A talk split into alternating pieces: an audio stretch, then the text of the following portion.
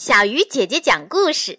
今天我们要说的故事啊，叫做《三只小猴》。海边的大森林里住着猴妈妈一家，她有三个孩子。老大叫猴机灵，可聪明了，就是太自高自大了。老二是个女孩，叫做猴美丽，特别爱漂亮。老三叫猴听话，老实本分。有一天，猴妈妈把三个孩子叫到跟前，给了他们每人一百块钱，叫他们离开家去独自生活，看谁能过上最富足的日子。小猴们拿了钱，背上鼓鼓的背包出发了。老大猴机灵走了不久，就遇上了牛伯伯。牛伯伯问他：“嘿，猴机灵，你背着背包上哪儿去啊？”妈妈叫我们离家去独自生活，看谁能过上好生活。猴机灵说：“那要不要我帮你呢？”牛伯伯问。猴机灵想，自己这么聪明，怎么要只老牛帮呢？就用瞧不起人的语气说：“我才不用你管呢！我这么聪明，一定会比弟弟妹妹更棒。”说完就走了。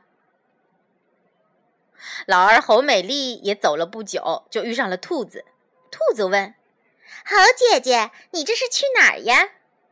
侯美丽说：“妈妈叫我们离家独自生活，看谁能过上好生活。那要不要我帮你呀？我妈妈肯定能帮上忙的。”侯美丽想：“我要干嘛就干嘛，关他们什么事儿？而且一路上总晒太阳。”皮肤啊，一定有点黑了，得赶紧去买护肤品。可没空去他家，就说：“我可不用你们管。”说完就急急忙忙走了。老三猴听话，走了不久就遇上了熊经理。熊经理问他：“哎，猴听话，你背着包去哪儿啊？”妈妈叫我们离家独自生活，看谁能过上好生活。要不要我帮你呀？熊经理问：“猴老是想，我身上只有一百块钱，没过两天肯定就没钱了。于是就说：‘好啊，嗯，那我想去您公司要一份工作，有钱了就可以买房子了。’那好啊，我公司正缺一名秘书，你来当好了。”